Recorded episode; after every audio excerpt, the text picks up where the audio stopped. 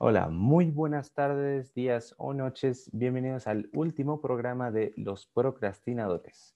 Hoy me encuentro con todos nuestros invitados anteriores, a los que les agradezco mucho haber podido volver a nuestro episodio final, donde hablaremos de todos los temas, de todos los temas que hemos estado hablando durante estos cinco capítulos, para dar una reflexión final y hablar de las preguntas más importantes que se dieron durante los capítulos anteriores.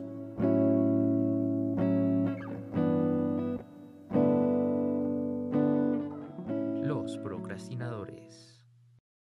Les presento a toda nuestra mesa, por así llamarla, donde tenemos a Isabela, Frida, Alejo y Máximo. Es un placer contar con ustedes otra vez. Muchas gracias, Joaquín. Muchas gracias, Joaquín. El placer es nuestro. Gracias por invitarnos.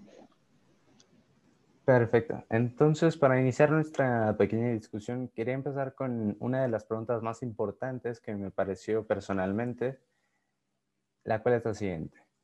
Mm, ¿Por qué ponemos a los trastornos mentales como un tema tabú cuando es mucho más común de lo que la gente en realidad espera? Mm, bueno, me gustaría escuchar un poco su opinión, ya que son de diferentes campos, pero en base a la pregunta que acabo de hacer, ¿cómo la, cómo la tomarían? ¿Como algo positivo, de lo que la gente lo toma como un tema tabú, algo negativo? Pues yo creo que este se debe a que pues en la mayoría de las escuelas no nos informan sobre estos temas. Sí, estoy totalmente de acuerdo. Mm, la verdad no es un tema que comúnmente vemos en las primarias, incluso en las secundarias, hasta que uno ya está más interesado desde en la preparatoria y así. Sí, Joaquín, yo creo que yo creo que la principal razón por lo que puede resultar ser un tema tabú es porque no se habla lo suficiente sobre estos temas, hay mucha gente que está desinformada, entonces entonces, cuando la gente no entiende bien de qué tratan estas enfermedades, pues lo ven o lo tildan como si fuera algo, algo raro, algo extraño, algo que no es común. Y pues, siendo sincero, un trastorno mental es igual de normal como cualquier otra enfermedad, sea mental o no. La verdad es que yo creo que deberíamos verlas como, como vemos a las enfermedades. Son cosas que nos pueden pasar a todos y no tiene por qué ser algo raro o extraño hablar de eso o tener una enfermedad de estas.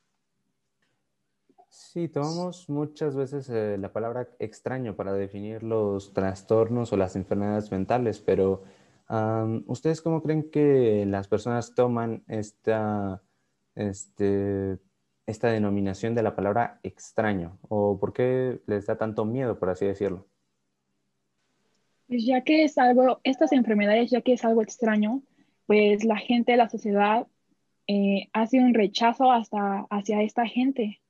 Entonces eso causa que las personas con trastornos mentales eh, tengan miedo a la hora de relacionarse con los demás, su forma de cuidar a la familia o no sé, la, la forma que llevan su vida normal cambia definitivamente.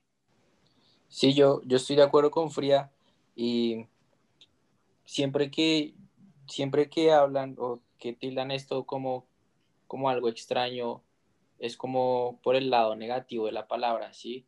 Y más como estas enfermedades suelen afectar a la gente en sus ámbitos sociales y personales, pues las otras personas no toman esto como algo normal, ¿sí? Siempre, siempre lo van a ver como algo, como algo malo, como si no encajara con, con lo que debería ser en la sociedad, ¿sí? Como esta gente no puede controlar esas enfermedades muchas veces incomodan a los demás y eso ahí es cuando viene la palabra extraño, como esta, estas personas son raras o extrañas, pero toca, yo creo que la base para quitar esto es entender que, o sea, la gente, la gente que tiene esas enfermedades no, no tiene la culpa de, de tenerlas y no, no es su culpa el no poder controlarlas porque es como cualquier otra enfermedad, uno no decide cuándo, cuándo está enfermo y cuándo no. Pues, o sea, igual todo esto del rechazo, de que lo considera extraño, viene por influencia de todas las películas de Hollywood y todo eso, de la televisión, todo, toda la sociedad empieza a crear también sus, sus ideas de estos trastornos. Sí, es, es muy cierto. Y es justo lo que me lleva a la siguiente pregunta. ¿Ustedes creen, en realidad, en su opinión personal, que los trastornos o en, en general todos estos problemas de bipolaridad están bien representados en la vida cotidiana? Eh, yo opino que la verdad no, falta mucha información verificada que esté al alcance de las personas porque muchas veces se dejan guiar por lo que ven, no sé, en internet, en películas y el 90% de las veces todo ese contenido está hecho para entretener, no está hecho para informar y eso genera que la gente lo vea a las personas con trastornos mentales como, no sé, como si fueran personajes de películas, les quitan un poco su humanidad y eso hace que los, los recluyan un poco y los traten más, con más miedo, con más como desconfianza, generando un desbalance que afecta muchísimo en la vida diaria. Sí, concuerdo totalmente. normalmente tenemos esta como costumbre de siempre estar recibiendo información, ya sea por redes sociales o internet en general. Pero no tenemos esta costumbre de, o bueno, normalmente no tenemos esta, este hábito de comprobar cualquier información que recibimos. Cualquiera puede abrir su teléfono y tener mil y una notificaciones de informaciones totalmente diferentes, pero cuando en realidad vemos la información desde el otro lado de la cara, podemos decir que, por así decirlo, el helado de chocolate es el mejor, pero alguna vez leemos las opiniones de las personas que dicen que no, que en realidad no les gusta el helado de chocolate, que prefieren, yo qué sé, el de vainilla. ¿Y cómo afecta esto a nuestra sociedad exactamente? Sí, no, yo creo que ya que tocas el tema, Joaquín, esto, esto, este problema también se, se está agravando mucho también por las redes sociales y como mencionabas, porque hoy en día estos medios de comunicación ayudan a esparcir mucho, sobre todo las noticias, las fake news y la desinformación se sigue y se sigue propagando sin ningún control. También, también vemos muchas, muchas veces como, como a través de memes ridiculizan a estas personas y hacen ver que los hacen quedar como si fueran como si fueran raros, como si no, uno no debería de ser así. Y, esto, pues es un ver entonces la gente se empieza a hacer esas ideas de cómo es que, cómo es que tiene que ser las personas, cómo uno debería de actuar, como las cosas que son raras, las cosas que no son como bienvenidas por las otras personas. Entonces, esto de las redes sociales y las fake news en verdad afecta mucho el, el hecho de que hoy en día no podamos hablar con tranquilidad sobre, sobre estos temas. Igual yo digo que la gente se guía mucho por las redes sociales. Me refiero a que en la escuela deberían de dar, como ya ustedes habían dicho, deberían de dar más información. Sin embargo, como no la dan, se guían por Facebook, por Instagram y no saben si es real lo que dicen o no. Y entonces ahí se van creando mucha información falsa que podrían estar esparciendo y todo el mundo estaría malentendiendo los trastornos mentales. Sí, es muy, muy cierto.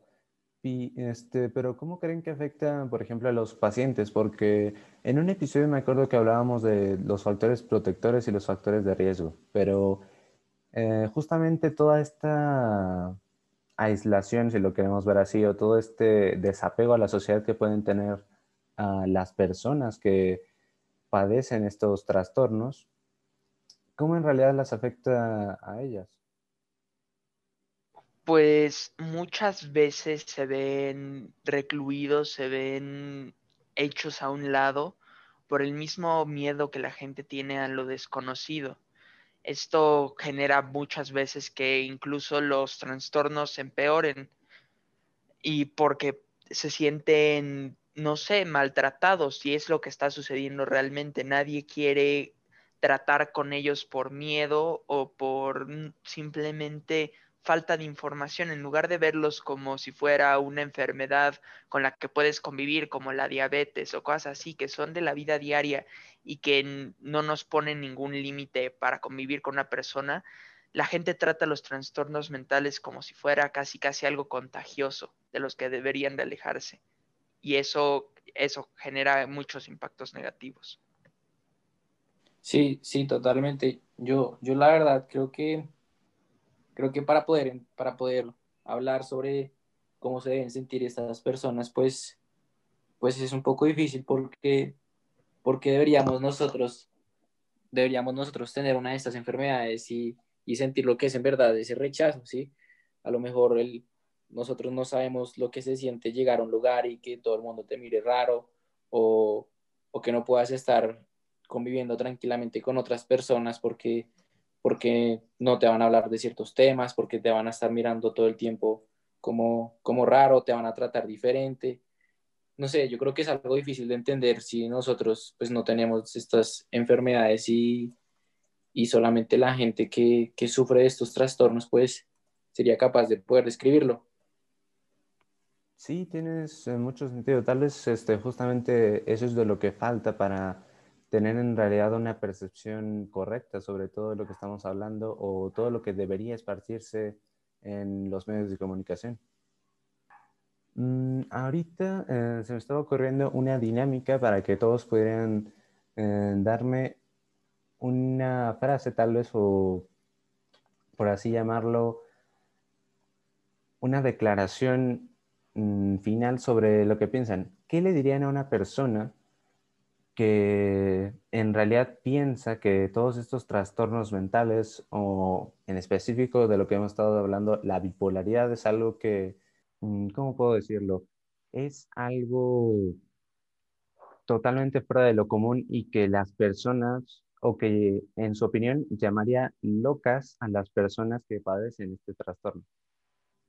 En lo personal yo diría que deberían de buscar más información de distintos medios, eh, buscar, ya sea, no, no, es necesariamente leer artículos que luego es algo tedioso, pues hay muchísimo contenido en internet, en, en, en Netflix, en cosas así que son documentales, son podcasts, son series hechas con hechos reales van a ayudar a informarnos un poco más sobre las vivencias diarias de la gente con bipolaridad sin necesidad de volverse en algo tedioso o aburrido.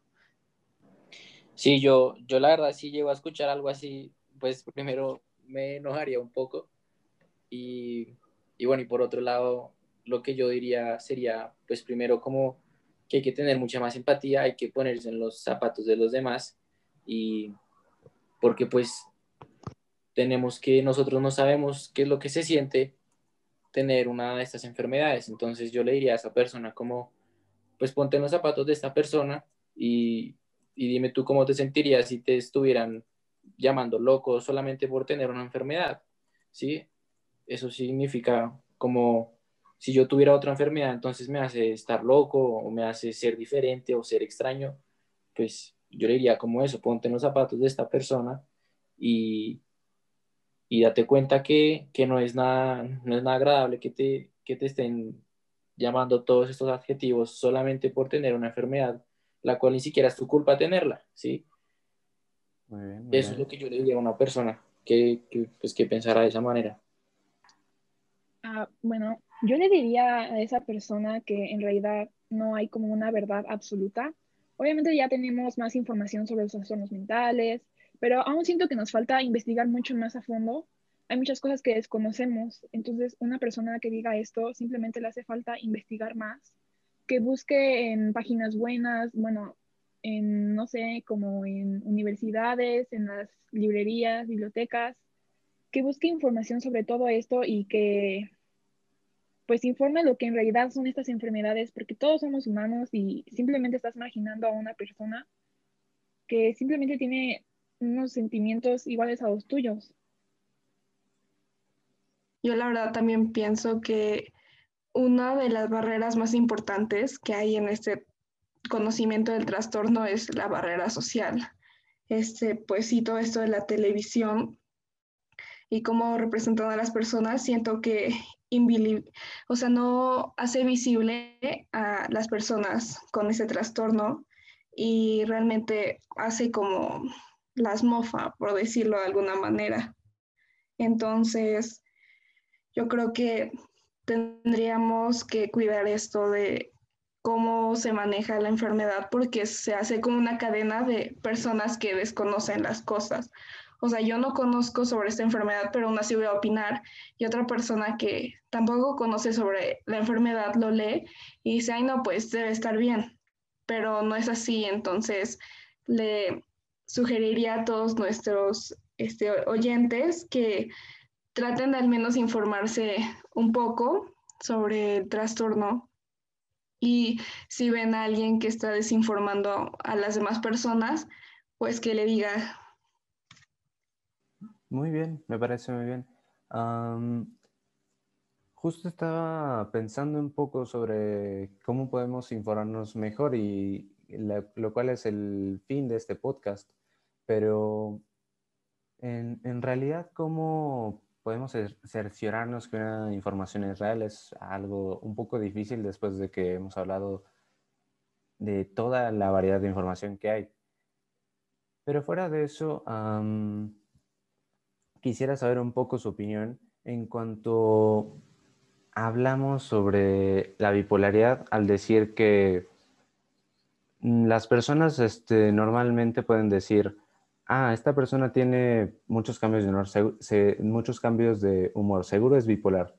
¿Cómo podemos hacer que las personas dejen de autodiagnosticar a otras, siendo ya sea que ellos no tienen tal vez todos esos conocimientos para diagnosticarlas, pero ¿por qué pensamos eh, tan radicalmente que una persona es bipolar solamente porque tiene cambios de humor, por ejemplo? creo que igual lo ven como algo como que da risa. Entonces se diagnostican, pero cuando se enfrentan con la enfermedad de verdad es algo completamente diferente. Sí, estoy de acuerdo.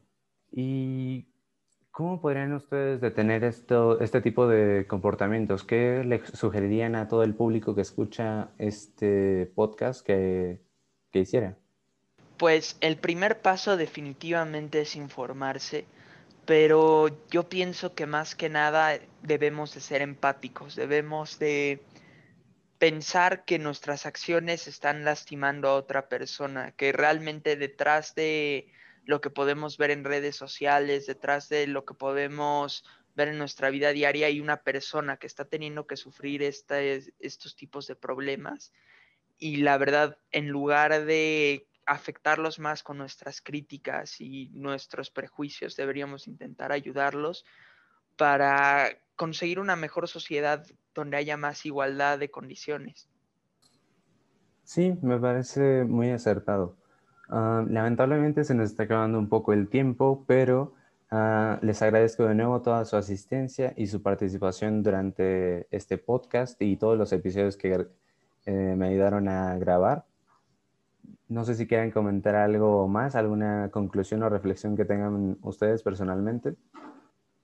Pues agradecerte mucho, Joaquín, por permitirnos este espacio del podcast para ayudar a informar más gente y para mm, aumentar la exposición de la gente, de que la gente tiene con las enfermedades mentales, hacerlo ver como algo más cotidiano que no es solo de películas, que eh, sucede diario y es algo que debemos de intentar resolver. Pues muchas gracias Joaquín por, como decían, darnos un espacio en tu podcast y que te interese a ti informar a la gente, me parece muy valioso. Así que gracias a ti y bueno, a los demás que pudieron estar aquí el día de hoy y gracias a nuestros oyentes. Yo igual me alegro que nos invitaras a todos me alegro que exista una persona que quiera dar información a la gente. Entonces, muchas gracias Joaquín y también muchas gracias a los que están escuchando. Exactamente. Em, muchas gracias a todos los que han estado a lo largo de estos cinco episodios. Ha sido una experiencia muy gratificante y llena de enseñanzas, pero solamente nos queda despedirnos, agradecerles por todo este tiempo que nos han dado y esperamos seguir informando o hacer otras cosas para ayudar a que los trastornos sean algo normalizado, en específico la bipolaridad, pero en general todos. Y espero eh, seguir hablando con ustedes en un futuro. Muchas gracias. Hasta luego. Hasta luego.